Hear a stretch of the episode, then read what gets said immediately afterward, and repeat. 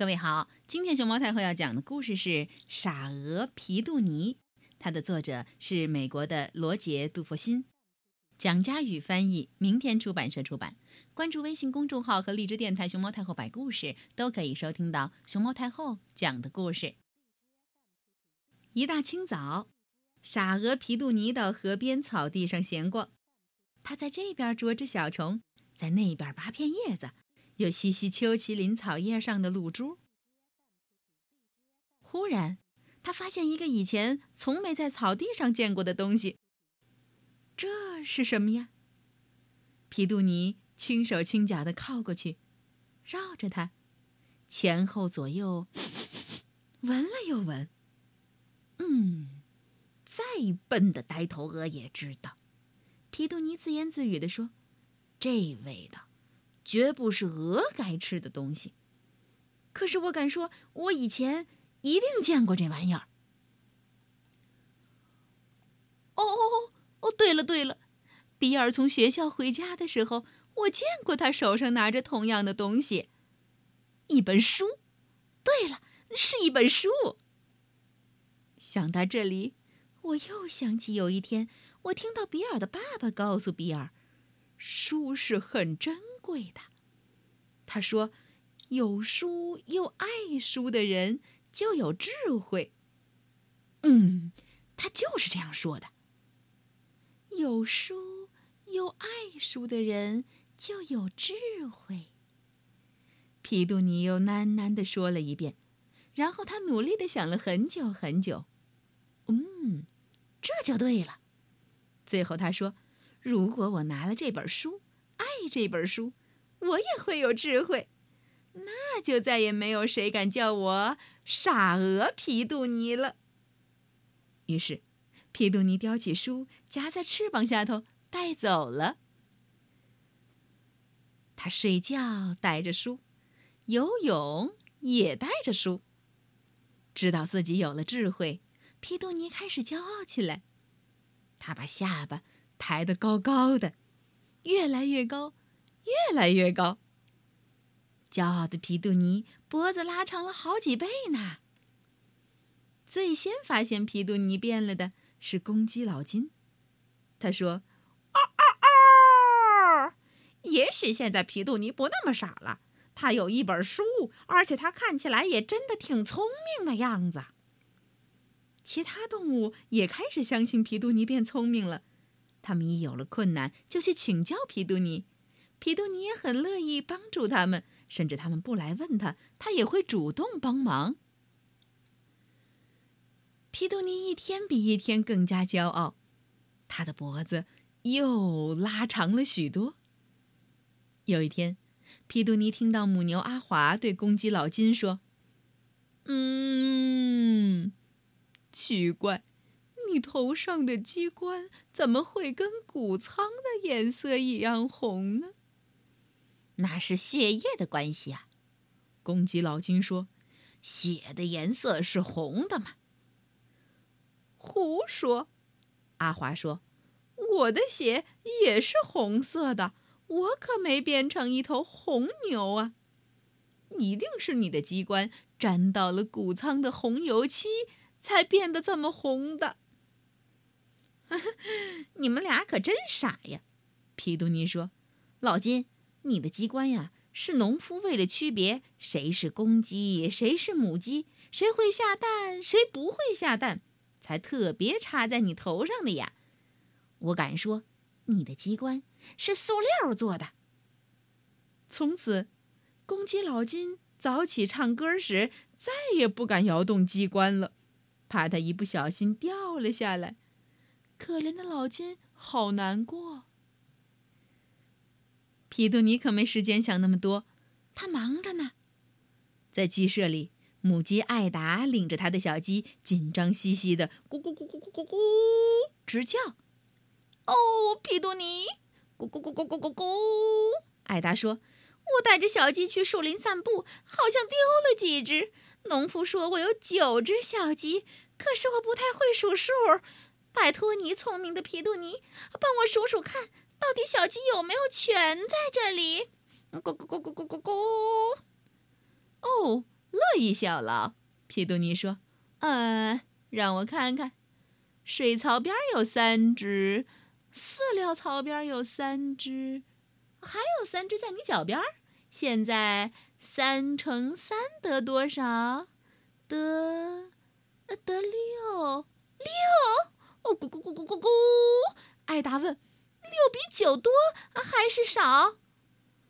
六比九多得多了，哪会少啊？”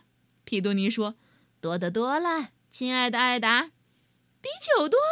哦，我的老天爷！我那九个小捣蛋已经够我忙的了，多出来的几只是打哪儿来的？哦，天哪！哦，咕咕咕咕咕咕咕！我再也没好日子过了。可怜的艾达烦恼极了。皮杜尼可没时间烦恼，他忙着呢，在草地上。”他发现小狗阿轩的脑袋卡在一个地洞里，“啊救命啊！救命啊！”阿轩大叫，“我的头卡在兔子洞里出不来了！救命啊！”乐意效劳，皮杜尼说：“幸好我知道猎人把动物赶出地洞的方法，他们用烟熏。等我拿些柴火来。”于是，皮杜尼在地洞的另一头点起了火。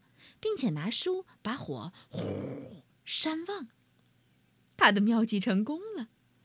可是小狗阿轩被烟呛得半死，拼了老命把头从地洞里拔出来，痛得哭叫着跑了。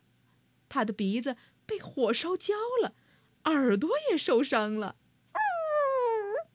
可怜的阿轩哀哀嚎叫。皮杜尼可没空注意这么多，他忙着呢。在灌木丛边，他碰到了正在闹牙疼的老马阿草。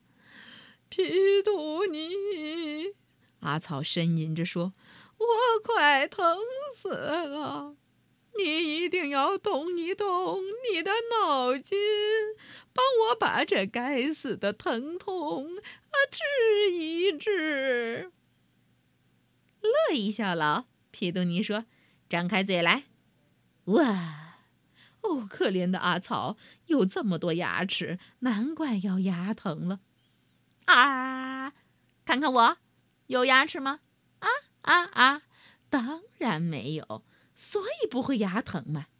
我现在就帮你止痛，我要把你所有的牙都拔光，全部拔光。嗯，我来找把钳子。可怜的阿草可不要等他找什么钳子来，听到要拔光牙齿，把他给吓坏了。他再也不敢跟别人提牙疼这回事儿。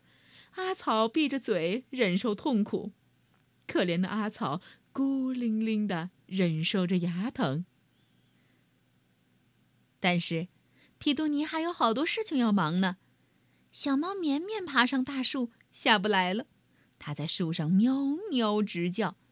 他的朋友找来了皮杜尼，乐意效劳。皮杜尼说：“我知道该怎么办。你们的高度都够不到绵绵，所以一定要大家一起来。驴儿站在母牛阿华的背上，猪站在驴儿背上，就这样子，一个个儿往上站，简单的很。”于是，驴儿爬上母牛阿华的背，猪爬上驴儿的背。山羊爬上猪的背，绵羊爬上山羊的背，小猪爬上绵羊的背，火鸡爬上小猪的背，鸭子爬上火鸡的背，母鸡爬上鸭子的背。忽然，母牛阿华大喊：“停住！我的腿吃不消啦！”吧唧，然后他一屁股就坐下去了。于是。驴儿和其他的动物全都跌下来，绵绵也吓得跌到大家的头上，大伙儿乒乒乓乓滚成一团。好了，皮杜尼说：“绵绵下来了。”是啊，可怜的绵绵是下来了，只是跌得一身乌青。可是皮杜尼还有好多好多事儿要做呢，他一天比一天骄傲。他也知道自己的脖子越拉越长了。这一天，他摇摇摆摆来到了河边草地，发现一群朋友正围着一个盒子。哦，聪明的皮杜尼！他们叫喊着：“我们在路边沟里发现了这个盒子，也许是什么好吃的。”皮杜尼，快来告诉我们，盒子上写了些什么？乐意效劳，皮杜尼说：“来，我看看。啊，糖果，盒子上这样写的，没错。”就是糖果，没问题，你们可以打开来吃了。皮杜尼才刚说完，七个贪吃的家伙就等不及的冲上去，刷刷刷，扯开盒子抢糖果。可是，噼里啪啦，嘣！盒子突然炸开了花儿。原来，盒子上写的字儿不是糖果，而是鞭炮。危险！小心轻放！不知情的动物们乱扯了一通盒子，结果，瞧瞧这些动物都成了什么模样？烧伤的烧伤，挂彩的挂彩。老马阿草还默默的忍受着牙疼，阿轩小狗还在呜呜呜呜呻吟个不停。母鸡艾达仍然为多出来的小鸡伤着脑筋，老金也还在为他的鸡冠担着心。农场里的动物个个不快乐，全是皮杜尼惹的祸。皮杜尼的神奇和智慧，给爆竹嘣一炸，就炸飞了。他的脖子又缩回了原来的长度。而且缠满了绷带，他比谁都丧气，因为他终于发现自己真是一丁点儿都不聪明。忽然，皮杜尼发现爆竹把他那本书给炸开了，在这以前，他从没把书打开来过。现在，他看到书里面写了些他看不懂的东西。皮杜尼坐下来。仔细的想了又想，最后他叹了口气儿说：“唉，现在我懂了，光把智慧夹在翅膀底下是不管用的，还得把书装进脑袋里才行。既然这样，我得先学会看书。”皮杜尼好开心，他决定马上去学认字儿。那么总有一天。